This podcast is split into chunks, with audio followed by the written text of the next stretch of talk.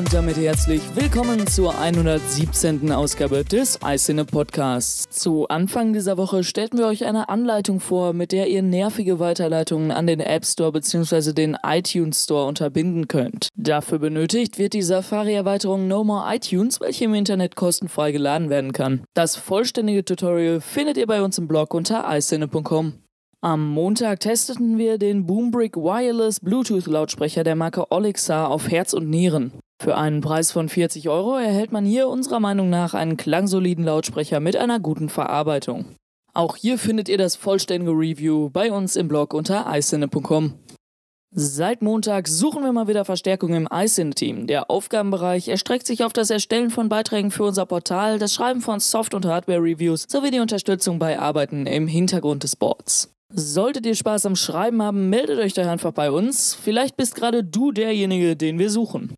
In der Nacht von Donnerstag auf Freitag wurde der Passwortmanager LastPass Ziel eines Hackerangriffs. Fraglich ist, wieso das Unternehmen diese wichtige Information bis zum Dienstag unter Verschluss hielt. Es seien laut Angaben des Unternehmens keine Passwörter von einzelnen Diensten gestohlen worden, jedoch wurden sensible Accountdaten wie Mailadressen, Authentication Hashes des Master Passwords und die Sicherheitsabfrage gestohlen. Laut LastPass sei ein Großteil der Nutzer von dem Datendiebstahl betroffen, genaue Zahlen wollte man uns aber nicht mitteilen. Um sicherzustellen, dass euren Accounts nichts passiert, ändert unbedingt all eure Passwörter, die ihr in LastPass gespeichert habt. Auch wenn ihr für mehrere Dienste dasselbe Kennwort verwendet, solltet ihr dieses unverzüglich ändern. Am besten passt ihr bei der Gelegenheit sicherheitshalber auch noch das Masterpasswort von LastPass an. Nach dem Vorverkaufsstart am 10. April und dem Auslieferungsbeginn der Vorbestellungen ab dem 24. April gibt es nun ein neues Ereignis für die Apple Watch. Seit Mittwoch hat Apple mit dem Verkauf der eigenen Smartwatch in den Retail Stores gestartet. Wer nun auf die Apple-Seite geht und sich eine Uhr aussucht, kann auswählen, sich diese zu reservieren und im Store abzuholen. Ebenso ist es möglich, auf gut Glück zu einem der 14 Apple Stores mit Vorrat an Uhren zu fahren und ohne Reservierung eine Uhr zu kaufen. Um auf Nummer sicher zu gehen, empfehlen wir die erste Möglichkeit. Sollte die gewünschte Uhr in einem Store in eurer Nähe verfügbar sein, wird euch das auch angezeigt. Im neuen Treiber-Update der Deutschen Telekom sorgt das Unternehmen für viel Unbehagen.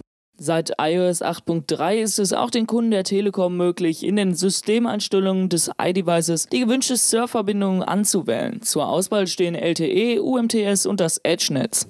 Diese Funktion ist vor allem in Gebieten mit schlechter oder schwankender Netzabdeckung ziemlich nützlich, da ein aktiviertes 3G- oder LTE-Netz deutlich mehr am Akku saugt als das UMTS-Netz.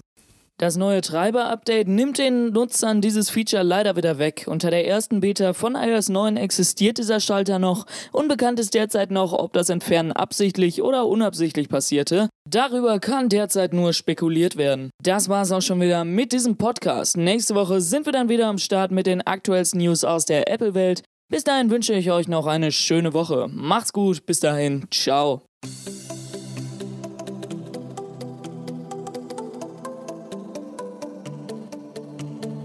Mehr Informationen zu diesem Podcast oder auch täglichen News findest du online unter eisende.com. Wir freuen uns auf dich.